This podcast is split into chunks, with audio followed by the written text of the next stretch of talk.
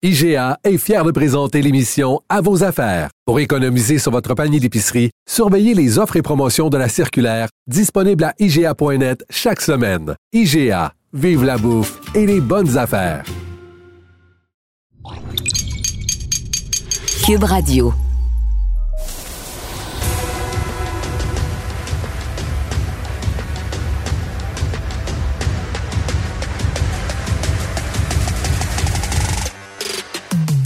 Rentable, fiable, innovant, innovant, innovant. Avec eux, ça risque de fluctuer. Mais soyez rassurés, vous serez en croissance sur le marché. Francis Gosselin. Philippe Richard Bertrand. Un duo qui prend pas ça pour du cash. Bonjour et bienvenue dans ce nouvel épisode, le dernier de la saison estivale, mesdames et messieurs. Êtes-vous prêts? Faites du bruit! Euh, Philippe Richard Bertrand, plein de choses dans l'actualité. C'est le fun, c'est la rentrée. Malheureusement, c'est la fin pour nous, mais on va quand même faire euh, contre mauvaise fortune bon cœur et vous parler de la centrale Gentilly. Euh, on a appris euh, par la plume de notre collègue David Descoteaux euh, que euh, on avait donné chez Hydro-Québec un mandat à euh, SNC Lavalin, Philippe, pour faire l'analyse de la centrale Gentilly. Euh, on avait dévoilé là, dans les dernières semaines euh, que M. Sebia déjà euh, pensait, en fait, voulait déjà avoir les chiffres. là. Je pense que l'idée à ce stade-ci, c'est simplement de prendre une décision éclairée. Donc, le mandat a été donné. Personnellement, Philippe, je suis surpris, pas tant qu'on ait donné un mandat, parce que tant mieux d'avoir de, de très bons ingénieurs sur le dossier, mais, mais rapide. Non, non, mais, mais encore, Je- encore ouais. une fois, ce qu'il faut savoir, c'est que le, le, le démantèlement de Gentilly est en cours, là, tu sais, dans le sens qu'on Oui, a, oui, oui. a dépensé des fortunes euh, en ce moment à le démanteler. Donc, s'il faut arrêter les travaux, puis s'il faut tu défaire ce qu'on a fait, il faut que ça soit se fait rapidement. Après ça, que le contrat est à SNC-Lavalin, encore une fois, euh, pour bien les connaître, j'ai travaillé là au début Ouais, de ma carrière. Bon, t'as travaillé partout, toi, Ah, non, non, pas partout. Après mais la banque, après la Rothschild, Non, mais ça, ça a été. t'es allé chez SNC Non, Lavalin. Ça, ça a été un stage. Mais, mais chez SNC Lavalin, j'ai commencé ma carrière là il y a, il y a bien des années. Est-ce que c'est toi qui apportais les enveloppes euh, aux Bahamas, non? non, non, non, non, pas du tout, pas du Parce tout. que je veux juste rappeler que hier, on a quand même parlé de Pierre Duhem qui a Ouais, payé là, 25 je 000 sais. dollars pour avoir donné Je 25 millions de sais, pots de mais vin ça, c'est l'ancien SNC Lavalin. à l'époque où tu y travaillais. Non. Ah, ça, c'est like ça. Hey, c'est en Yikes. 98, ça fait longtemps. Bon. Mais euh, euh, SNC Lavalin a, a, euh, une expertise euh, dans le nucléaire. Ce qui, tu sais, c'est pas euh, au Canada, il n'y a, pas grand entreprise d'ingénierie qui non, ont une expertise nucléaire. Euh, je l'ai rappelé à plusieurs reprises, mais le Canada, euh, avec les réacteurs CANDU, qui sont des réacteurs euh, qui ont été euh, des réacteurs nucléaires canadiens. OK. Comment on Euh, écrit ça? Kendo, Euh, je- Philippe? C-A-N-D-U, je pense. C-A-N- Can-do. Can-do. Mais, euh, tu sais, on a des, on a, on a des, il y a des réacteurs nucléaires dans, dans certains pays du monde. Donc, euh, c'est peut-être, euh, c'est pas, pas une mauvaise chose que euh, une société d'ingénierie qui a l'expertise dans le nucléaire s'assure est-ce qu'on est capable de repartir la, la, la, la, euh, cette centrale-là, puis à quel coût, tu sais. Euh, bon, bref, tu, tu dis le mandat a été donné. Moi, ce qui me surprenait, je reviens là-dessus, Phil, c'est que M. Sebi est entré en poste il y a quoi, trois semaines, puis déjà un mandat a été donné. Je sais pas si tu as l'habitude, toi, avec les appels d'offres, euh, Philippe, des organisations d'État, c'est un appel d'offres assez rapide, on va se dire. Tu dis que SNC a une expertise, euh, j'en ai aucun doute, mais ça reste donc un contrat qui est donné rapidement. Tant mieux, comme je le dis, ça va permettre d'alimenter le débat euh, public. Euh, juste aussi, à titre de rappel, c'est quand même intéressant. Moi, Philippe, je vais t'avouer, je vais faire une petite confession, je suis très favorable à l'énergie nucléaire. Je pense que c'est une énergie qui relativement propre, qui est évidemment très sécuritaire. Mais ce qu'on apprenait ces derniers temps, selon un sondage léger euh, et Journal de Montréal, c'est qu'il y a quand même une majorité euh, des Québécois qui, euh, qui pensent que c'est une mauvaise idée de se relancer là-dedans. Je me demande s'il n'y a pas un petit travail de, comment dire, de charme, une petite offensive marketing de convaincre les Québécois qu'il y a là quelque chose de bien. Plusieurs pays d'Europe le, le font, la France notamment. Évidemment, d'autres comme l'Allemagne, tu te rappelleras, sous Mme Merkel avait décidé de, de complètement d'anéantir l'industrie euh, nucléaire allemande. Vraiment, là. Et là, maintenant, tu sais, sous euh, les, bon, euh, suite à l'invasion de l'Ukraine, tu sais, toutes sortes de problèmes, toutes sortes de volontés aussi de décarbonation, ce qu'on apprend, c'est que plusieurs pays européens sont en train de faire marche arrière. On en parlait plus tôt cette semaine à l'émission. Philippe, la Suède notamment, qui a annoncé vouloir lancer plusieurs nouvelles centrales nucléaires dans le pays. Pour, ça, c'est plus, honnêtement, c'est vraiment plus inquiétant dû à la proximité avec la Russie. Avec la Russie. ça, c'est, ça, j'aime moins ça. mais bon, au Canada. On a quand même la proximité avec Donald Trump. on ne sait jamais ce qui peut arriver. Euh, Philippe Richard Bertrand. Il va euh, peut-être nous, nous envahir. Je, Invasion. Nobody knows. You're a nasty person. billions and billions and billions and billions. Et donc, vous avez peut-être remarqué, chers auditeurs, on me l'a même fait remarquer par écrit, ceux et celles qui nous l'écrivent me critiquent parfois. Je suis Philippe Richard Bertrand, imparfait, et euh, mais j'ai comme moi imparfait. Euh, et, une des choses que vous devriez peut-être savoir à mon sujet, c'est que je suis né, Philippe, en Outaouais. Je suis même né à Ottawa. Euh, tout au long de ma vie, j'ai dû prouver que j'étais québécois parce qu'évidemment, mon certificat de naissance n'est pas de la nation québécoise. j'ai grandi du côté de l'Outaouais. Je dis ça pourquoi? Parce qu'évidemment, on me reproche parfois d'utiliser quelques anglicismes dans mon franc-parler. Que voulez-vous? Ça me vient un peu naturellement. et je, je mets ça un peu en guise d'introduction. Pourquoi? Pour parler d'un nouveau fonds, euh, Philippe, qui a été lancé pour développer les affaires en français, euh, en Outaouais notamment. Euh, pour en parler, on accueille Charles Milliard, qui est PDG de la Fédération des chambres de commerce du Québec. Bonjour, Monsieur Milliard, vous allez bien? Bonjour à vous deux, merci. Oui, ça va très bien. Bon, très bien. Donc, ce qu'on apprend, en fait, c'est que c'est la fédération qui a été mandatée d'appliquer là, et de, distribuer. En fait, peut-être juste nous expliquer justement qu'il y a à peu près un, peu moins d'un million qui a été octroyé pour, pour, pour cette initiative. Comment concrètement est-ce que ça va fonctionner? Est-ce qu'on va faire des chèques? Est-ce qu'on va embaucher des gens? Comment l'argent va être un peu transmis pour euh, favoriser ces initiatives de francisation euh, dans différentes régions du Québec? En fait, l'idée, c'est vraiment d'aller euh, à la rencontre des entreprises de 25 employés et moins dans trois régions, en fait, donc Outaouais, Montérégie et en Estrie. Les entreprises de moins de 25 employés, comme vous le savez, sont pas assujetties à l'obtention d'un ben certificat de francisation. Alors, c'est des entreprises qui parfois travaillent dans une autre langue que le français, pas toujours l'anglais, ça peut être le mandarin, ça peut être l'arabe, d'autres langues. Et euh, on va aller à la rencontre de ces gens-là, puis leur offrir un peu de, du mentorat, puis de l'accompagnement, un peu, j'ai envie de dire, sous le radar, donc pas de façon très publique, mais d'aller vraiment dans les milieux de travail et d'aller leur proposer deux choses. Donc pour les employés, de l'accompagnement, entre autres, pour apprendre le vocabulaire en français du secteur d'activité qui les concerne. Donc, exemple, dans le secteur forestier, dans le secteur du commerce de détail, du manufacturier, d'apprendre les termes en français pour donner confiance aux employés. Et pour les propriétaires d'entreprise, les entrepreneurs, ça peut prendre la forme d'un accompagnement pour faire un plan d'affaires en français. Hmm. Alors, si on habite, exemple, en Outaouais, puis qu'on veut conquérir le marché québécois, ben, ça va être pratique, évidemment, d'avoir plan d'affaires en français et les chambres de commerce locales vont être mis à profit pour euh, accompagner ces entreprises-là, les identifier, mais après ça, organiser un événement où on va mettre en valeur ces gens-là qui auront décidé, euh, j'ai envie de dire, de donner une chance au français là, dans, comme, comme langue de travail. Euh, évidemment, une question qui me vient à l'esprit, M. Milliard, c'est que, bon, 875 000, c'est ça le chiffre que j'ai retrouvé, c'est une belle somme, en même temps, c'est pas beaucoup? Est-ce que c'est le début de quelque chose? Est-ce que vous attendez à ce qu'il y ait d'autres sommes qui soient éventuellement investies pour soutenir ces initiatives dans la, dans la durée?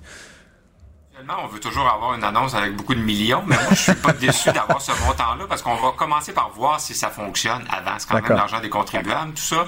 Donc, on va, on a ce projet pilote-là qui va s'étendre sur huit mois. On va voir si ça génère des résultats, mais je peux vous dire qu'il y a déjà un grand intérêt du ministère à poursuivre ça dans d'autres régions parce que les régions qu'on a identifiées, c'est parce que c'est les trois régions, outre l'île de Montréal, évidemment, où il y a un déclin euh, de l'utilisation du français comme langue de travail, mais c'est quelque chose qu'on voudrait faire sur l'ensemble du territoire et la Chambre de commerce de Montréal, je tiens à le dire, a un programme similaire pour l'île de Montréal. Alors on s'adresse, on, s'attaque aussi à cet enjeu-là sur l'île de Montréal. Euh, le, ministre le ministre responsable de la région de l'Outaouais, euh, Mathieu Lacombe, a dit que il a soutenu évidemment que c'était pas que la responsabilité du gouvernement. Maintenant, on, vous l'avez dit, c'est de l'argent public. La Fédération des chambres de commerce n'est pas le gouvernement. c'est une très bonne chose. Vous parlez des des, chambres de commerce locales.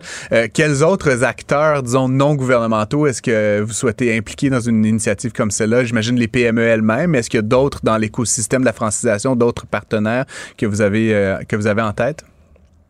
Mais la question du français au, au, Québec, comme langue de travail, comme langue commune, c'est une responsabilité partagée. C'est sûr que les politiciens aiment s'en parler, à, juste titre, mais sur le terrain, euh, sur le plancher des vaches, là, ça prend des gens qui y croient aussi. Alors oui, les PME, mais les, associations économiques, la communauté d'affaires a son rôle à jouer aussi là-dedans. Donc on est, on fait souvent aussi la promotion du bilinguisme, du trilinguisme en communauté d'affaires, mais on veut protéger euh, le français, puis on veut aussi l'utiliser comme un outil de promotion.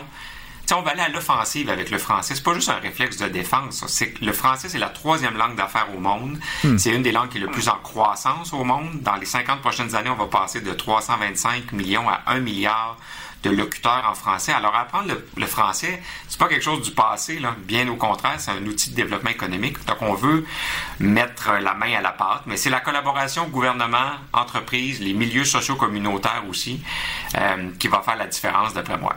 Donc, si je comprends bien, la prochaine étape logique, ce serait de franchir la rivière des Outaouais puis aller faire la même chose du côté d'Ottawa, M. Milliard? Ben, c'est intéressant ce que vous dites parce que euh, on a euh, des sommes intéressantes qui ont été annoncées par le gouvernement Trudeau dans le, PALO, le programme d'action mhm. sur les langues officielles, où l'idée, c'est de, de, donner des sous pour défendre les minorités linguistiques ou faire la promotion, en tout cas, des minorités linguistiques au Canada. Alors, il y a eu un certain tollé sur les argents pour la communauté anglophone au Québec, qui, moi, je pense, il y a droit autant que les francophones euh, à, l'extérieur du Québec. Alors, ces sommes-là pourraient être utilisées, effectivement. Puis on a créé, euh, je terminerai peut-être là-dessus, on a créé euh, l'Alliance pour la francophonie économique canadienne il y a quelques mois. Donc, c'est une association des groupes économiques francophones hmm. dans l'ensemble du Canada. Donc, avec l'Alberta, l'Ontario, le Nouveau-Brunswick, entre autres. Alors, on veut faire des actions pour mieux faire connaître cette langue-là. Parce qu'un Canadien je dirais pas un Canadien typique, mais disons, en théorie, un Canadien devrait parler français et anglais. Euh, et c'est deux, et c'est deux des trois, quatre plus grandes langues d'affaires au monde. Alors, c'est un avantage à ça. Alors, je pense qu'au Québec, on a un avantage par rapport à plusieurs autres Canadiens de maîtriser ces deux langues-là. Il faut s'en servir comme un outil de développement économique. Charles Milliard, vous êtes PDG de la Fédération des chambres de commerce du Québec. Euh, que, que voulez-vous? I was born this way. un petit gars de l'Outaouais, mais en tout cas, merci d'avoir été avec nous à l'émission. Puis euh, un très, une très belle rentrée à vous et à toute votre équipe à la Fédération. Bonne journée. Merci. Philippe, euh, rapidement, euh, les Québécois, ben, on parlait des Québécois justement à l'instant avec Charles Milliard, les Québécois seraient plus heureux que les Canadiens anglais. Es-tu heureux personnellement? Oui. Es-tu plus heureux que les je gens suis sur mon X. Es-tu plus heureux que les gens de l'Ontario? Je ne sais pas si je suis plus heureux. comme un Philippe à Toronto qui est en train de pleurer dans son coin? Peut-être, peut-être. Mais euh, en fait, tu sais, chaque province a ses défis, hein? Chaque province a ses défis. Euh... OK, t'es es déjà en train de nous cerner les défis du Québec? non, non, non, mais je fais juste dire, tu sais, on, euh, on, vit bien au Québec. Ouais. Je pense qu'on vit bien. On a, ah Oui, on a plein de problèmes. On a le REM. Euh, oh Start-moi pas. Pas-moi pas ce matin. Là, ils pensent de faire un tramway dans l'ouest, dans l'est. on a, on a le REM, on a la filière oh batterie. Oh my God. non, non, mais, on, mais oui, on a de l'argent. On en euh, dépense de l'argent dans cette province. Euh, non, non, mais en fait, j'ai été un peu surpris de, de, de, cette étude-là, quand même, qui dit que, oui, les Québécois seraient très heureux par rapport à, nos, collègues euh, ontariens, nos, concitoyens euh, ontariens. Mais donc, euh, tu vois, tu vois ça comme une bonne chose, Phil? Euh? Non, mais en fait, il faut pas se le cacher. On a vécu, tu sais, ça a été trois années pas faciles. Mm-hmm. la santé mentale des gens a été mise à, rude épreuve. mais je pense qu'il faut regarder en avant, il faut regarder du bon. c'est une, en fait, c'est une étude sur l'indice du bonheur qui a été développée par ADP Canada, qui a été publiée mercredi. Mais comme je te dis, moi, j'ai été surpris, honnêtement. Moi, ce qui me surprend, Phil, c'est euh, les différences générationnelles. si on met de côté le Québec euh, reste du Canada, c'est qu'en fait, les plus heureux là, sur la mesure de, ce sondage, ce sont les baby boomers, sans grande surprise. Ils sont en retraite ou après retraite. Ils sont au sommet de leur fortune personnelle. Ils ont peut-être des petits-enfants, certains d'entre eux. Euh, le bonheur est à son comble à 7,5 sur 10, selon l'évaluation. Et ça, et ça progresse étrangement depuis, depuis quelques mois. les plus tristes, tout cas les moins heureux, on va dire ça comme ça, c'est la génération X. C'est c'est toi, ça, non? Oui. Pourquoi vous êtes aussi déprimés, les X? Là? Vous êtes Ben, squeezés entre est- les boomers pas- et les milléniaux. Ouais, c'est ça, pas d'options, pas pas- d'opportunités, taux d'intérêt élevé. On fait notre possible. Ouais, ben c'est ça. Vous, Mais euh, honnêtement, là, tu sais, j'ai j'ai pris le temps de regarder l'article euh, sans faire de la pub, là, mais on a développé, comme tu le sais, un outil euh, dans ma compagnie avec Oui, euh, oui, la oui, Société le- de transport le de Montréal. test qui fait du bien, Test qui fait du ça, bien. ouais. Euh, si vous entendez ça, allez voir là-dessus, C'est un test qui va vous permettre de tester votre santé mentale. Euh, vous donner un score, c'est tout à fait euh, confidentiel, c'est tu sais, c'est sécuritaire. Puis ça va vous donner aussi des outils pour essayer de vous en sortir si vous allez moins bien. Alors, euh, c'est sûr que la santé mentale, là, c'est un enjeu majeur. C'est la dernière émission de l'année, fait que Phil euh, sort toutes ses autopromos. Ouais, là. Écoute, euh, iluxi.com, là, allez. Non, non, mais c'est un- c'est l'outil de- c'est un- c'est l'outil d'un J'ai client. besoin d'aide. C'est l'outil d'un client. bon. Allez essayer ça, mais comme je vous dis, euh, il semblerait qu'on est plus heureux euh, que le reste du Canada. Bon, parlant de bonheur, Philippe, on finit avec ça. Le fonds vert euh, Oh. financé de l'agriculture verte, Ah. Philippe, euh, c'est une On très en bonne chose. fume du bon. On en fume du bon. 4 millions de dollars qui auraient été versés à des producteurs de cannabis. Est-ce qu'on peut parler de cannabis vert? My pun. le cannabis vert. Donc, écoute. Avoue que c'est décourageant. Mais je trouve pas, non. En fait, Francis. moi, je vais Ah, prendre. Après le, le euh, un lieu des riches, euh, financé pour euh, riches. convertir leur chauffe-eau aussi pour des Donc, piscines. je, vais prendre le, Oh je vais my prendre le pied euh, de l'article de Nicolas Lachance dans le Journal de Montréal, Philippe. Donc, ce qu'on apprend, c'est qu'il y a différents acteurs de, de ce milieu, là, donc la- du cannabis, dont, dont Lyon Livre Cannabis, qui aurait reçu 1,2 euh, million de dollars, euh, Philippe. Euh, et, et pour moi, honnêtement, c'est pas. euh, c'est une industrie qui est légale là, depuis, Ah oui. euh, je sais pas quand, là, 4-5 ans, là, sous, sous le, le- le gouvernement Trudeau. Donc, c'est légal. Euh, il consomme beaucoup d'énergie. Possiblement qu'il consomme aussi d'autres formes que l'électricité, donc pour chauffer, pour euh, alimenter en énergie, etc. Et donc, comme n'importe quelle industrie, ils ont fait leur demande, on a analysé leur demande et on leur a donné un million de dollars du fonds vert. Je veux dire, je, je comprends que ça sonne outrageant qu'on ait financé des gens qui font du cannabis, mais à ce titre-là, si on avait financé des gens qui font pousser des tomates, serais-tu moins fâché, plus fâché, égal fâché? Je veux dire, pour moi, c'est une industrie qui est légitime. Non, mais en Euh, fait, ouais. mon, mon problème, il n'est pas là. Mon problème, est-ce est-ce qu'on peut aller aider les vrais pollueurs? Je pense pas là, que. sais, Je les connais pas, moi, cette société de cannabis-là. je pense pas que ça doit être un grand, grand pollueur. Non, mais Par si je te dis qu'il y avait une, une génératrice au gaz pour chauffer, puis que là, on peut la convertir en truc à Hey, électricité, puis qu'on subventionne merci. ça, ben, il y a un fonds pour ça, c'est le fonds vert. Ah, je, go, go, je suis go. d'accord, mais tu sais, Ouais. entre ça puis l'industrie qui garoche, tu sais, euh, je sais pas si tu le sais, là, nos égouts, on les vide dans le fleuve, dans le ville, à la ville de Montréal. Pas tout à fait, Non, non, c'est ça. Non, non, mais il y, a- il y a une place, là, tu sais. non, mais on peut-tu s'attaquer à des vrais problèmes, là, tu sais, puis du vrai monde, la fonderie Orange, je sais pas, là, mais écoute, ça, c'est, je trouve que moi, c'est pas de l'argent bien investi, parce que oui, on a peut-être sauvé la génératrice, là, dans le fond de la cour, mais, tu sais, on tolère La fonderie Orange. Bon, ça n'a pas écoute, de bon sens. fait là. que tout ça pour dire de l'argent bien ou pas bien investi. Le Ah, fonds vert a mis de l'argent on dans en le a de cannabis. l'argent au Québec. Venez vous installer le ici, on cannabis donne de l'argent pour tout. légal. Et donc, euh, mesdames et messieurs, euh, on a demandé en début d'émission à notre ami en régie Jean-François Roy de nous mettre de la musique et des effets sonores. Je crois qu'il a compris le message. C'est non. IGA est fier de présenter l'émission À vos affaires. Pour économiser sur votre panier d'épicerie, surveillez les offres et promotions de la circulaire disponible à IGA.net chaque semaine. IGA, vive la bouffe et les bonnes affaires. Un taux d'intérêt très élevé qui défie toute la concurrence du marché. Avec Francis Gosselin et Philippe Richard Bertrand. Prends pas ça pour du cash. On a beaucoup parlé d'entrepreneuriat cet été, on a parlé d'investissement. Ah, je le disais à l'instant, on a eu des gens comme Geneviève Morin chez Fondation, Geneviève Tanguay dans Québec, etc. On a beaucoup parlé de start-up. Euh, ce, ce- ce dont on a peut-être un peu moins parlé, puis bon, c'est un peu peut-être implicite, mais c'est que dans ces univers-là d'entrepreneuriat, d'investissement, de capital de risque, il y a toutes sortes de biais dans les décisions. Euh, je lisais une étude là, qui a été menée sur 7705 fondateurs aux États-Unis. C'est peut-être les données au Canada sont différentes. Mais ces entreprises-là ont été soutenues par les 100 plus grands fonds d'investissement américains. Et c'est quand même fou les résultats. 89% des gens qui ont reçu de l'argent étaient des hommes, déjà. Donc, euh, ça laisse pas beaucoup de femmes. 71% étaient des blancs. 35% étaient basés dans un code postal de la Silicon Valley. Eh Il y a boy. 350 millions d'Américains et une personne sur trois qui, qui reçoit de l'argent était dans cet endroit-là. Dernière chose, 14 des, des gens qui reçoivent de l'argent de capital de risque aux États-Unis viennent de 8 des 3982 établissements d'enseignement postsecondaire. Ces 8-là, c'est ce qu'on appelle la Ivy League, là, Harvard, Yale, etc. Bref, pour parler de tout ça, on a le grand plaisir d'accueillir Louis-Edgar Jean-François, qui est PDG du groupe 3737 et aussi cofondateur et président du conseil d'administration de Face Coalition, euh, dont il va nous parler. Bonjour, euh, Louis-Edgar. Bonjour. Excuse-moi de cette longue introduction. Non, non, je ben, voulais poser parfait, la écoute. table un petit peu. Euh, donc, commençons. Parlons de groupe 3737 euh, que j'ai connu, moi, il y a déjà quelques années, là, euh, via toi, là, notamment, qui est organisé aussi, aussi autour d'un immeuble Ouais. rue Crémazie à Montréal.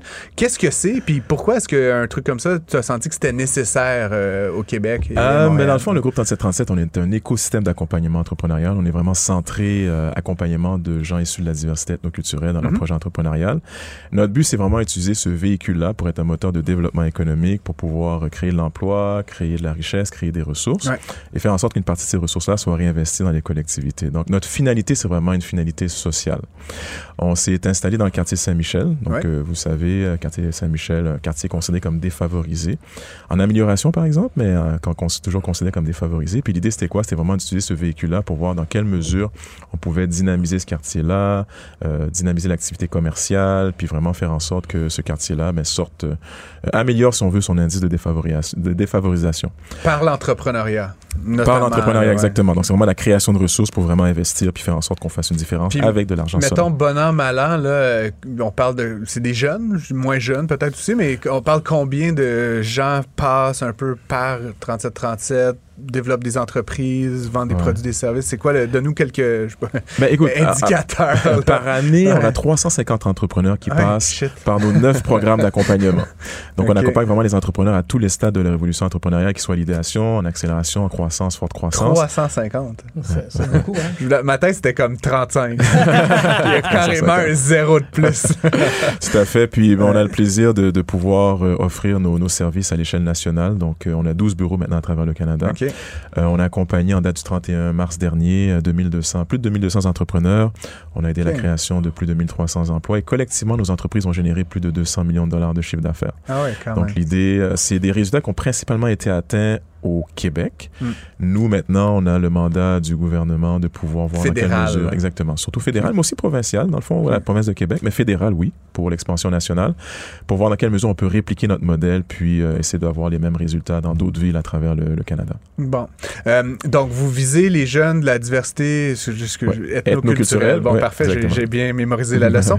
Euh, évidemment, ce qu'on veut, ce qu'on veut probablement pas faire, là, puis j'ai- j'ai un peu, c'est un peu ma question, mais on veut pas créer comme un ghetto euh, de gens. C'est ça. Fait, que comment tu t'assures, bien que tu puises à cette Mhm. diversité-là, que ça reste connecté, puis que surtout que ça soit très connecté à- à- au, au reste de l'économie, aux, gens fait. qui ne sont pas issus de ces communautés-là? Est-ce que vous avez des passerelles? Est-ce que Oh, vous avez des mentors, des Ouais, membres ouais, de votre conseil d'administration? Comment, comment tu t'assures justement que ces produits-là se- puissent être vendus à, à tous les Canadiens, tous les Québécois, puis même à, à toute la Ouais. planète éventuellement? Là, ouais. On, on parle de diversité ethnoculturelle, mais on parle aussi d'inclusion. À la Ouais, fin de la journée, c'est vraiment, on veut s'assurer Ah. qu'on ait un écosystème inclusif. Mhm. Donc, euh, quand je dis inclusif, c'est que oui, on sert les gens issus de la diversité ethnoculturelle, mais on veut aussi s'assurer de pouvoir aider si quelqu'un est canadien de souche, s'il a besoin d'aide, on essaie de voir dans quelle mesure on peut l'aider. Aussi, ben, je dis toujours, on n'a pas la prétention de faire le travail qu'on fait tout seul. Donc, c'est un écosystème d'accompagnement qu'on a mis en place. On travaille avec 112 partenaires euh, de différents secteurs, publics, privés, l'écosystème entrepreneurial, communautaire, académique. Donc, c'est un écosystème d'accompagnement qui inclut différents acteurs. Donc, des, des différents acteurs qui n'ont pas cette connotation de diversité ethnoculturelle, mais qui, quand Ce même, que offrent je nommais le Fonds Oui. d'action Ange Québec, c'est vos Exactement, oui, exactement. On travaille avec, avec eux, dans le fond, avec, avec euh, que ce soit Fondation Filaction, le Fonds Afro-Entrepreneur. On parle aussi de euh, tout à fait euh, Ange Québec. Donc, Mhm. euh, j'ai le plaisir de, de rencontrer, de travailler avec Geneviève Tanguay. Donc, donc oui, c'est vraiment, comme je dis, c'est un écosystème. Donc, c'est de cette façon-là, nous, nous, ce qu'on est vraiment, c'est vraiment, on est un peu une courroie de transmission. Dans le fond, c'est vraiment entre l'entrepreneur issu de la diversité et vraiment les services, l'offre de services qu'il y a présentement sur le marché, que ce soit au Québec ou à travers le Canada. On, parlait avec euh, Phil euh, avant l'émission, euh, un de, vos cofondateurs, puis une, des figures de proue, c'est Franck Saint-Élémy, là, qui est comme, tu sais, quasiment une légende de l'entrepreneuriat au Québec. bon, Ledartech, on connaît, c'est son entreprise, ça vaut des millions, c'est un super beau succès. De 3737, est-ce qu'il y a d'autres noms ou d'autres entreprises que, dont tu es particulièrement fier? Tu peux dire ça, ça, ça, est-ce que vous en avez? Peux-tu nous en nommer quelques-unes? Ah oui, tout à fait, tout à fait. Ben, il y en a tu sais, en particulier, je pense euh, à Pape Wade et à Amanda Arciero euh, de la compagnie Érudit. Euh, comme je disais tout à l'heure, on a neuf programmes d'accompagnement. Mm-hmm. Donc, on commence vraiment au début de la, de, de, de, la vie entrepreneuriale. Puis vraiment, ils ont commencé dès le départ. Donc, ils avaient seulement une idée. On les a accompagnés. On a amené cette idée-là. On a créé cette base. Érudit, ils font quoi? Donc, Érudit, dans le fond, ils sont spécialisés dans tout ce qui est... ils ont développé un algorithme euh, de d'aide à la prise de décision en ressources humaines. Donc, avec ils utilisent les concepts d'intelligence artificielle. Donc, sont passés. Ouais, je connais ça. Je connais ça. sont passés. Plus le domaine à. Ah oui, ok, d'accord, d'accord. Bon, ben, super, extraordinaire. Donc, sont passés de, de une idée, puis là, aujourd'hui, ils ont plus de 40 employés. Ils génèrent hmm. plusieurs millions de chiffres d'affaires. Ils sont vraiment leaders, dans le fond, dans leur industrie. Euh, je pense aussi à un entrepreneur comme Sonel Merjuste et, euh, et, et, Yasmine, sa conjointe, la compagnie Aliments Mergex. Eux autres qui se font, sont spécialisés dans tout ce qui est le tempeh. Euh, donc, ils ont euh, le tempeh. Donc, euh, donc voilà, ils sont aujourd'hui. Il faut savoir bien cuisiner parce que sinon, c'est vraiment pas bon sinon. Exactement. Donc aujourd'hui, c'est son, son, son, leader, si on veut, ici au Québec, dans tout ce qui est tempeh. je pense également à des entreprises comme Appli, donc très, très, maintenant qui est devenu un très bon ami, Thierry Lindor et son équipe avec Sean Muir, qui ont développé une plateforme d'aide à la recherche de financement et aux opportunités pour les entrepreneurs.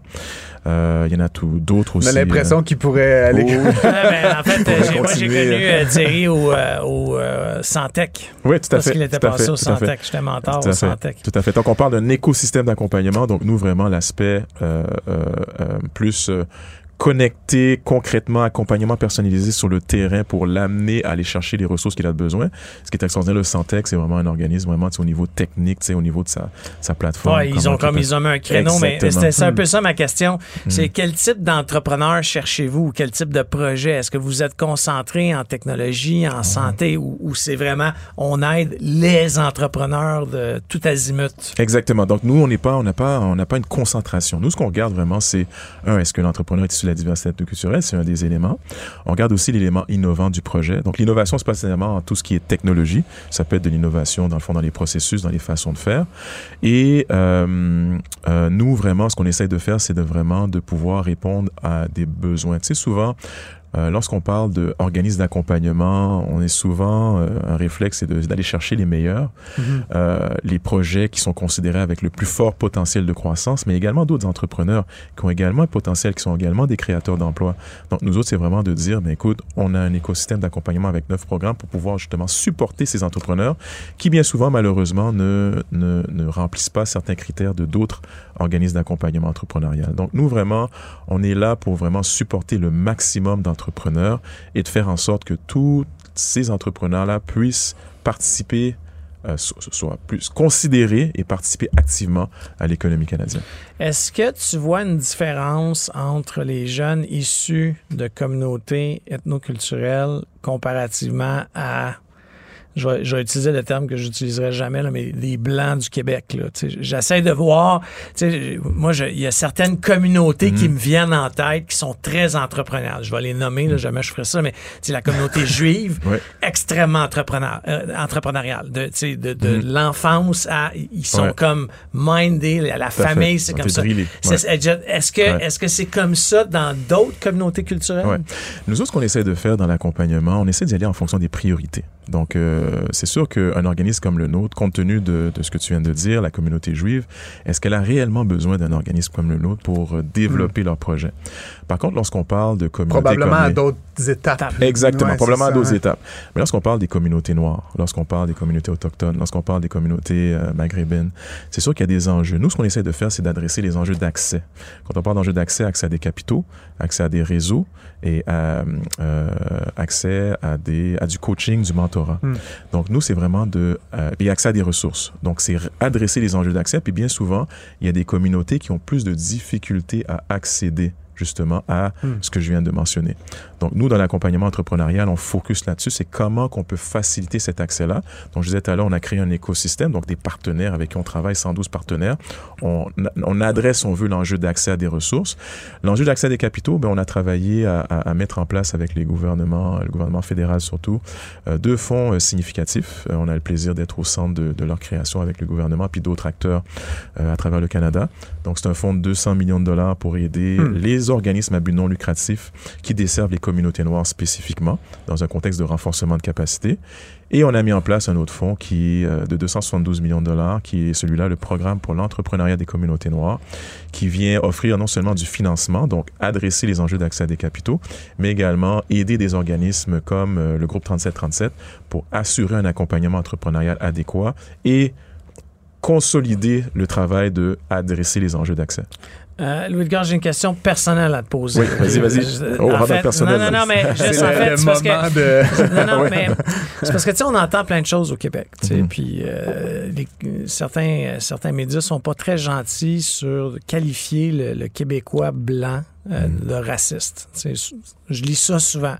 Puis ce qui, ce qui me stupéfait là-dedans, c'est parce que moi, j'ai deux jeunes enfants. Puis honnêtement, là, je ferais venir mes deux garçons. Mes garçons ne voient pas les couleurs. Mm. D'aucune façon. Puis, puis j'ai plein d'anecdotes. Ouais. J'ai une mm. sœur adoptive et mon, mon frère euh, a réalisé qu'elle n'était pas de notre couleur à 10 ans.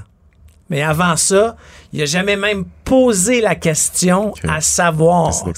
Mais mm. tu sais, je pense que ça, c'est une génération. C'est, mm. Moi, j'ai 47 ans, ils sont plus jeunes que moi est-ce qu'on n'est pas en train justement, avec plein d'initiatives comme la vôtre, d'enlever ce, mmh. ce, cette, cette, façon de voir des couleurs dans la peau des gens? Tout à fait. Mais c'est ça l'objectif, dans le fond. Tu sais, quand on parle d'inclusivité, sais, la façon de servir les gens issus de la diversité ethnoculturelle, c'est encore une fois, c'est de créer cette connexion-là, puis créer cet élément de compréhension. À la fin de la journée, la diversité ethnoculturelle, tu sais, je dis toujours, il y a tout, il y a ce qu'on appelle, la, ce que j'appelle la richesse culturelle. Mm -hmm. Je pense aujourd'hui, tu sais, on est toujours dans un contexte d'innovation, innovation. Oui, l'innovation en technologie, mais l'innovation aussi dans les façons de faire.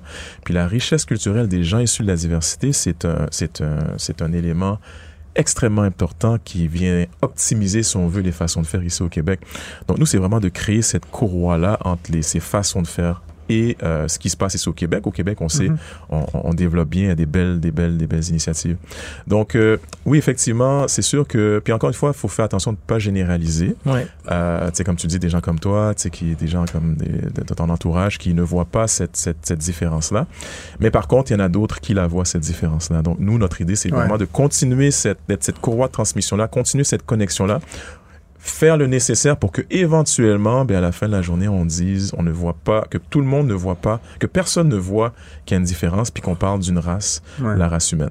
Euh, moi, je te ramènerais sur le terrain pur de la finance et de l'économie, oui. euh, Louis Edgar, que oui, oui. tu es, comptable de formation. Oui, CPA de formation. Plus, bon, euh, bon tu le sais comme moi, la conjoncture actuelle, euh, l'inflation, les forts taux d'intérêt euh, fait en sorte que beaucoup d'entreprises ont de la difficulté à se mm. financer. bon, les, les investisseurs dansent un petit peu à savoir, c'est quand même alléchant de mettre de l'argent dans un CPG quand tu peux faire du 5 Est-ce pourquoi je le risquerais dans, dans une start-up des projets risqués? je, je vois des entreprises qui empruntent à des taux de 10 là, mmh. selon la nature du risque perçu par les institutions financières. Est-ce que, est que toi, quand même, qui est à la tête de plusieurs des initiatives que tu as mentionnées, est-ce que tu vois l'impact, un impact sur les jeunes et moins jeunes entreprises que vous accompagnez? Est-ce que, est-ce qu'elles sont, mmh. est-ce qu'elles vivent plus de difficultés? C'est quoi un peu ta réflexion sur la, le rapport entre la conjoncture, le macro et ton activité qui, elle, est très micro sur, sur des, en fait, micro au sens, sur des mmh. entreprises là, individuelles? Mais il y a un élément qui est important dans l'accompagnement entrepreneurial, c'est tout ce qui est les concepts de littératie financière. Mm -hmm. Je pense que c'est un élément aussi, l'éducation financière est extrêmement importante. C'est sûr que lorsqu'on parle de la diversité ethnoculturelle, il y a toujours eu cette, cette, cette façon, on parle de bootstrapper, oui, mais on parle de, de, de, de, de trouver des façons euh, compte tenu des enjeux d'accès, surtout des enjeux d'accès à des capitaux, ouais. mais des façons de voir à comment qui peuvent, comment pouvoir s'autofinancer. Puis dans ce contexte-là, souvent, ben, il y a des décisions, que ce soit l'utilisation du crédit, que ce soit euh, la façon de s'auto-financer, souvent, c'est des façons nécessairement qui ne sont pas nécessairement toujours optimales. Hmm. Donc, euh, euh, dans ce contexte-là, euh, nous, ce qu'on essaye de faire, c'est vraiment d'amener euh, les, les gens qu'on sert, les gens qu'on accompagne, euh, à euh, comprendre tout ce qui est tous les éléments de littératie financière qui inclut ce que tu mentionnes dans le fond, la compréhension des taux d'intérêt, la compréhension de, de tu sais, au niveau du financement, ben tu sais, est-ce que c'est la meilleure façon de se financer, c'est de prendre un prêt. Donc nous, au groupe 3737, on a ce qu'on appelle une séquence de financement qu'on utilise. Donc on regarde vraiment encore une fois, il y a énormément d'opportunités euh, ici euh, au Québec et à travers le Canada de financement. Donc quand on parle d'opportunités, on parle de subventions. Euh, on parlait du le gouvernement provincial également, il y a énormément Mhm. d'opportunités fédérales également. Donc notre idée, c'est vraiment de connecter l'entrepreneur avec des opportunités qu'on dirait gratuites en premier. Par la suite, une fois qu'on a épluché tout On ça, aime ça, ben, on les regarde- opportunités C'est gratuites. ça. Il n'y a pas un entrepreneur qui aime pas ça. Non, non, exactement, exactement. Puis après ça, mais on regarde dans la séquence, on regarde, mais c'est quoi le, le financement euh, C'est des prêts sans intérêt, donc il n'y a pas de coût. Après ça, on regarde ben, ce que tu mentionnes, là, tu sais, les prêts euh, à la juste valeur marchande, traditionnels, avec des hauts taux d'intérêt. Euh, puis finalement, en dernier lieu, une fois qu'on a épluché toutes les autres opportunités, mais on regarde après ça, ben, est-ce que le dilutif, Le qu'on dilutif, décline- les- les- capital action, exactement. Est-ce que ça, appelle. Ça peut être une opportunité? Donc, ce qu'est-ce qu'on essaye de faire, c'est oui, il y a, il y a, il y a, je pense pas que c'est un enjeu diversité ethnoculturelle, les, les éléments économiques que tu as mentionnés. Je pense que c'est un enjeu qui est plus global. C'est tous les entrepreneurs qui sont Ouais, québécois, je- qui ben, soient. je- ouais. Mais à la fin de la journée, comment on essaye de pallier à ça, c'est de dire, ben écoute, euh, comment, dans la séquence de financement que j'ai mentionné tout à l'heure, comment qu'on assure que l'entrepreneur ne voit pas l'aspect taux d'intérêt, l'aspect de ses difficultés de ce Ouais. côté-là, mais qu'on le connecte avec des opportunités qui sont, je pense, accessibles, je pense, Ouais. euh, puis qui vont faciliter euh, l'octroi de financement, puis leur permettre leur évolution, une évolution optimale dans le Surtout quand on est en démarrage. Ouais, que exactement, Ça peut être très inquiétant. Bref, euh, je pense que c'est une œuvre nécessaire. Œuvre, c'est peut-être pas le bon mot, mais en tout cas, un travail absolument nécessaire. Des organisations, que ce soit 3737 ou euh, FACE, dont on a un peu Oui. moins parlé, là, mais dont tu es, tu es beaucoup impliqué, qui sont nécessaires. Donc, euh, on voulait te remercier, euh, Louis Edgar, d'avoir été avec nous à l'émission. Merci en de l'invitation. Euh, C'était super le fun. Euh, je rappelle donc Louis Edgar Jean-François, qui est PDG du groupe 3737 et le cofondateur et président du conseil d'administration de Face Coalition. Euh, je vous souhaite à tous et à toutes une très bonne journée, puis on va se reparler certainement bientôt, Louis Super. Edgar. IGA est fier de présenter l'émission À vos affaires. Pour économiser sur votre panier d'épicerie, surveillez les offres et promotions de la circulaire disponible à IGA.net chaque semaine. IGA, vive la bouffe et les bonnes affaires. Francis Gosselin et Philippe Richard Bertrand. Un son monétaire en stéréo. Prends pas ça pour du cash. Attention, c'est le débat. Mais prends pas ça pour du cash. Tout l'été, Phil, on a parlé d'investir dans la filière batterie, dans les, le Non, cannabis. Le REM, le ci, le le, REM, le fond vert, ça le arrête pas. tramway de Québec. L'argent coule à flot au Québec. Et se pose donc cette question à savoir si euh, il faut, oui ou non, euh, réduire la dette euh, de l'État, Philippe. Euh, et je vais proposer qu'on focus sur le Québec, là, donc OK. euh, dette, dette du Québec. Euh, Est-ce que, selon toi, c'est une euh, c'est une bonne ou une mauvaise chose euh, d'avoir euh, cette dette? Est-ce qu'on devrait chercher activement à la réduire, sachant, Phil, peut-être cette information qu'au 31 mars 2023, là, selon le budget du Québec, la dette nette du Québec, c'est-à-dire dette après Fonds des générations et autres, était de 206 milliards de dollars, soit environ euh, 37% du PIB du Québec. donc, c'est c'est- c'est notre dette. Ouais, puis quand tu divises ça par 8 millions d'habitants, Ouais, chaque tête de pipe, une coupe de, coupe de mille. là, ça n'a pas d'allure. Comment ça n'a pas d'allure? Ça n'a aucun bon sens. Alors. Honnêtement, là, c'est c'est comme. c'est Honnêtement, c'est la cage aux folles. Ça là, aucun non, non, mais je te le dis. On, Tu sonnes on comme un animateur radio. non, mais ça, on, on, on dépense sans compter. De façon là, complètement là, démesurée. Là. Envoie les projets d'infrastructure. Filiale batterie envoie 200, 2 millions de, de subventions par emploi créé. On a fait la même affaire, by the way, euh, dans, il y a une couple d'années dans la filière euh, aéronautique. Puis, by the way, on l'a perdu l'avion après. En plus avoir mis des millions dedans, on a perdu euh, l'avion de bombardier. Alors, tu sais, à un moment donné, il faut se poser une question, c'est qu'on on ampute des générations futures. Puis honnêtement, là, tu sais, je regardais, là, pour, j'ai devant moi, là, à ce qui paraît, en 2021, le salaire moyen du Québécois, c'était 68 000. Ouais. OK? À 68 000, tu comprends, ça, c'est c'est le salaire. Sauf que moi, comme employeur, OK, ça me coûte pas 68 000. là. Ça coûte 10 de Ça me coûte 10% hein, Bon, euh, ben, en fait, euh, plus 12-13, là, mais bon, admettons que ça nous coûte, ça me coûte 78 000. Ouais. OK? Alors, moi, je t'embauche, Francis. Je sais que ça me coûterait beaucoup plus cher que ça, souvent dans les millions de dollars. mais, mais, Les millions. Mais à 60 Billions and billions and billions. non, mais ça me coûte 78 000. OK? Ouais. Alors, moi, je, je, pour t'avoir Par toi, mois? là. Par mois? Non, non, mais par année. Mais toi, là, tu toucheras pas le 78 000. Ben non, je vais payer de l'impôt. Ouais, tu vas payer de l'impôt. En admettant que tu payes de l'impôt de 30 OK? Alors, de ton 68 000, juste pour faire une règle de vite, là, on va enlever 20 000 Il te reste 58 000 Du 58 000 là, tu vas payer de la TPS-TVQ. Bien sûr. OK, donc, on... Ou pas, là. Il y a certains biens d'alimentaires qui sont pas, détaxés. pas au sur la Québec, totalité du 58 000. Sauf que où je veux en venir, c'est que l'employeur, là, OK, on verse déjà, là, ce qui va te rester à la fin de l'année, là, quand tu le calcules, quand tu ajoutes la TPS-TVQ, quand t'achètes tout- tu rajoutes toutes les taxes cachées, euh, quand tu vas chez le médecin, le petit ticket modérateur, le ci, le ça, ça, il te reste 40 Ben oui, à mais, dépenser. mais après, tu sors de chez vous, puis le pont Jacques-Cartier Ah, tient ah, debout. ouais, ouais, puis, ouais, euh, ça- une des- chance. On l'a des- gardé jusqu'à sa dernière. Écoute, il était des- sur le bord de tomber. des hôpitaux gratuits, t'as Ah oui, l'éducation c'est vrai. gratuite. L'éducation gratuite. euh, OK, c'est vrai. t'as- Je- un paquet de services. le film, c'est vrai, L'eau a- est gratuite. C'est vrai. En- Euh, En éducation, on a un paquet de programmes gratuits, ça, je suis d'accord avec toi. Là. Non, non, Canot mais- camping, trois ans, tu fais une, une maîtrise en canot camping. C'est comme ta cassette C'est financé. part. Oui, mais c'est parce Moi, que je- moi, je pense- tout un- ça, c'est des coûts, Francis. Je pense que l'État euh, québécois, en, en particulier, en tout cas, est pas, pas tant endetté. Donc, ça, c'est la première chose que j'aurais envie de dire. 200 Euh, milliards. Mais c'est juste un chiffre, Phil. Il faut que tu mettes ça en relation avec le PIB du Québec, qui est beaucoup plus que 200 milliards, là, que 400-500 milliards.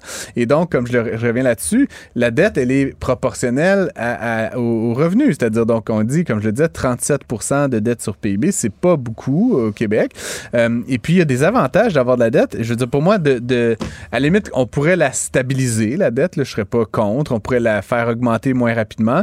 Mais grosso modo, il y a plusieurs vertus. La première chose, c'est que tout ce que tu as dit, Phil, depuis tantôt, puis notamment le filière batterie et autres, euh, ça a l'avantage de stimuler l'économie, right? Ça, ça crée de l'emploi, ça crée de la profitabilité, ça crée de l'activité économique. Si on revient, par exemple, sur la filière batterie, ben, ça va créer plein de Hey, petits, mais- mais plein Francis, de petits fournisseurs Francis, qui vont produire des vraiment de rivets, la- puis- C'est-tu vraiment de l'activité économique? Ben, là? bien sûr que c'est de l'activité C'est- économique. En c'est fait, OK, alors c'est toi puis moi qui paye la filière batterie. Non. là, tu sais, avec- C'est on l'ensemble des Québécois. Une petite partie. Ouais, d'une 2 activité- millions par emploi créé. Oui, mais c'est pas juste les du- emplois, Phil. Tabarouette. Ces emplois-là, ils vont être créés pour des décennies. Puis après ça, comme je dis, il va y avoir toute une écologie de petits fournisseurs qui vont venir, donc plusieurs autres. Ça, c'est les emplois directs, mais il y a tout un, des, des retombées économiques indirectes qui sont pas calculées là-dedans. Ensuite, Phil, euh, évidemment, il faut mettre ça en lien avec la croissance économique. Moi, je suis très favorable à ce qu'on fasse de la dette quand ça va pas très bien.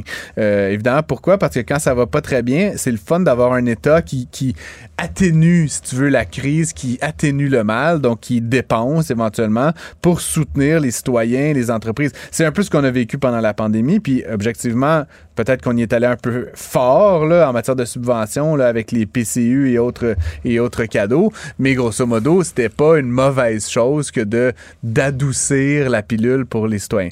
Dernière chose, Phil, je pense qu'il faut nuancer entre les investissements que fait l'État pour payer l'épicerie, comme je le dis, c'est-à-dire pour le, compte courant, et les investissements que fait le gouvernement dans des infrastructures, par exemple. Construire un pont qui va durer 100 ans, c'est de la, entre guillemets, bonne dette versus euh, faire de la dette pour payer des programmes euh, sociaux un peu random qui, va, qui vont créer une forme d'habitude. Ça, moins partisan de ça. Phil, on devrait idéalement vivre à la hauteur de nos moyens, donc en mesure euh, des, des revenus d'impôts euh, congénères.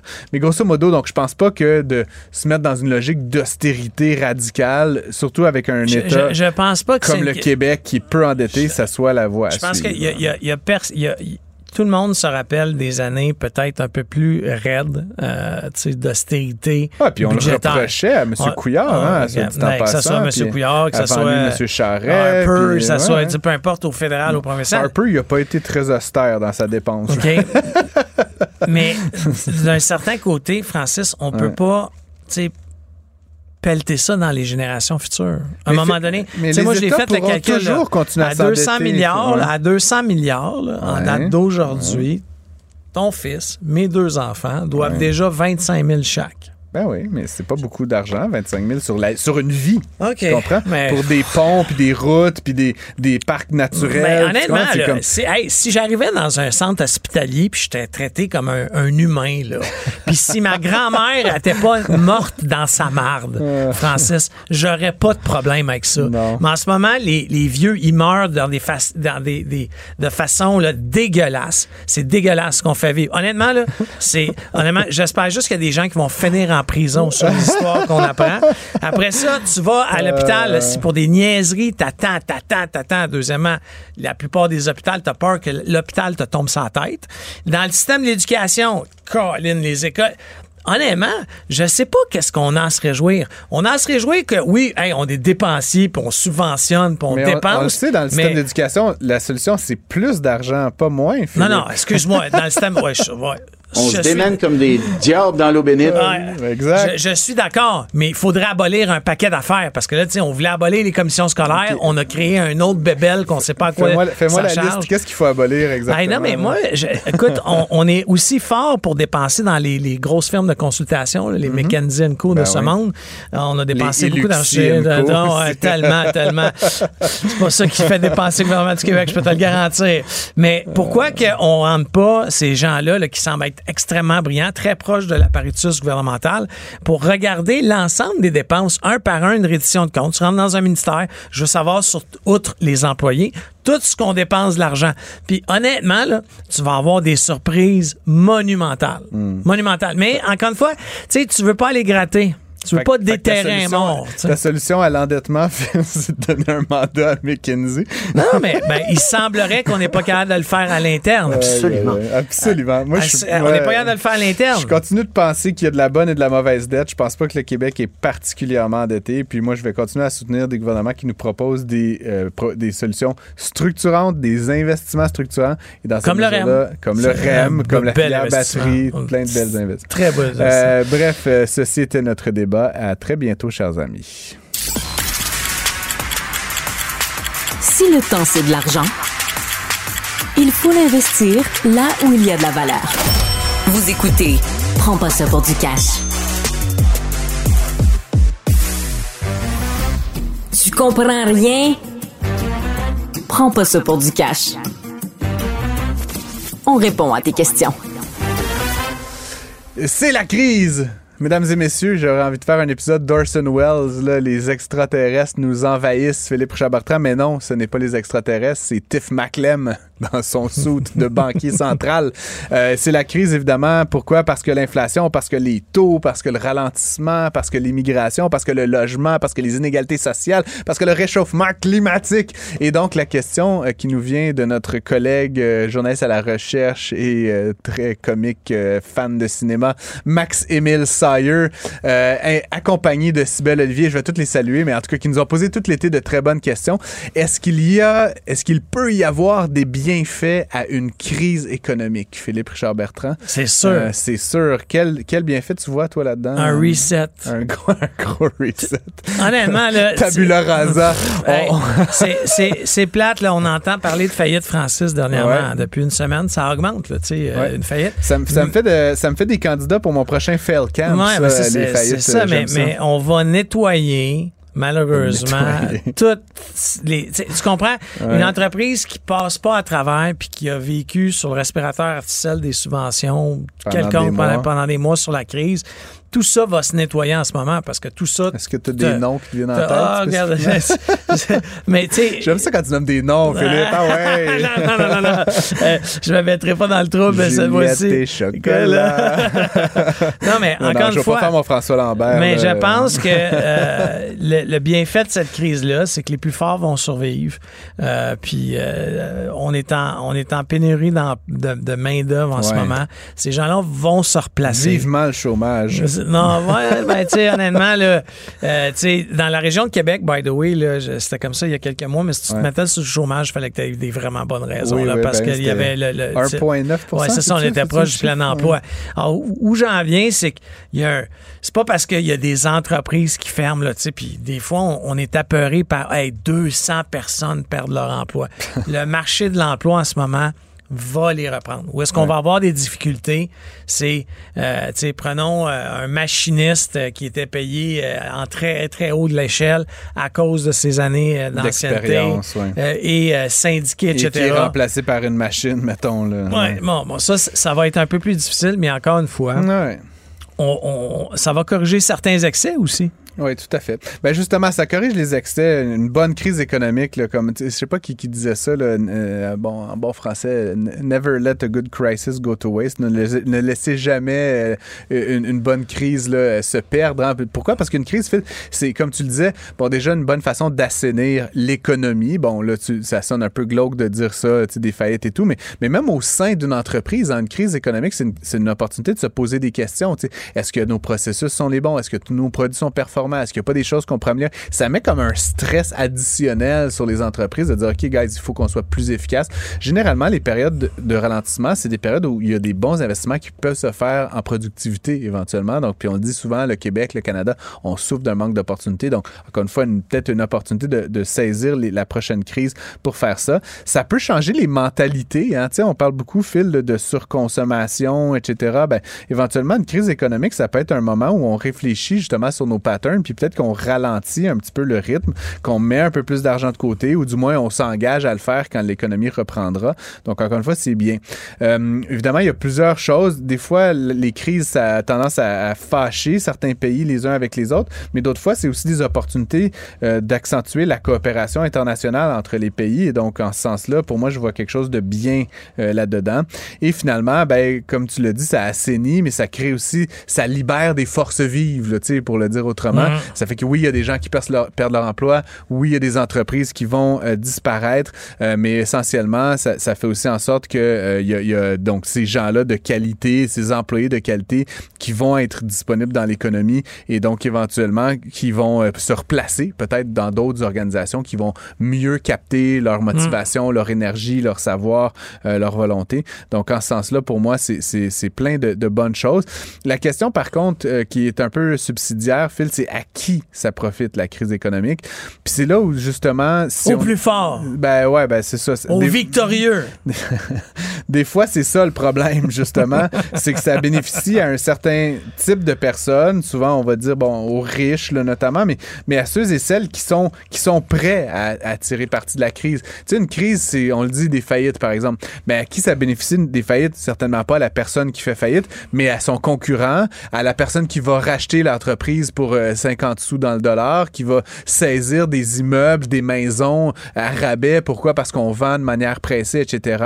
Donc, évidemment, comme je le dis, euh, c'est important d'écouter une émission comme la nôtre pour se préparer à la nôtre ou n'importe laquelle, mais se préparer à des crises, se préparer à saisir ces opportunités-là, faire de l'épargne quand les choses vont bien, de sorte qu'on est capable de déployer nos quelques dollars quand les choses vont moins bien, soit pour saisir des opportunités ou juste pour lisser la courbe euh, de, de- de la- du trouble. Et donc, ça peut bénéficier à plein de gens. Euh, je lisais quand même ces derniers temps que, tu sais, pendant la pandémie, on a dit euh, les riches se sont beaucoup enrichis, etc. Mais euh, ça a été aussi la pandémie, une période pendant laquelle, bon, il y a certaines personnes qui ont, qui ont pu accéder à, des- nouvelles formes d'entrepreneuriat, de richesse, etc. Et depuis que ça va moins bien, il y a notamment la qualité du travail qui est de plus en plus mise de l'avant. Pourquoi? Parce qu'on vit une pénurie de main-d'œuvre et une abondance de capital, Et ce que ça veut dire, c'est que la, la main-d'œuvre qui est rare, elle, va, elle risque d'être mieux rémunérée dans le futur, puis le capital qui est abondant risque d'être moins bien rémunéré. Bref, c'était notre dernière question du public de l'été. Ça a été super le fun euh, d'être avec vous. Merci à tout le monde. Veux-tu faire une petite tournée, Phil? On veut quand même dire merci à tout le monde, tout le monde. Euh, Jean-François Roy qui nous demande de sortir. On lui dit merci. Sybelle Olivier, Florence Amoureux, Marianne Bessette, Max-Émile Sayer, tout le monde, tout le monde. On vous remercie. Ça a été un beau moment. On s'applaudit et on se dit à l'été prochain. Cube Radio.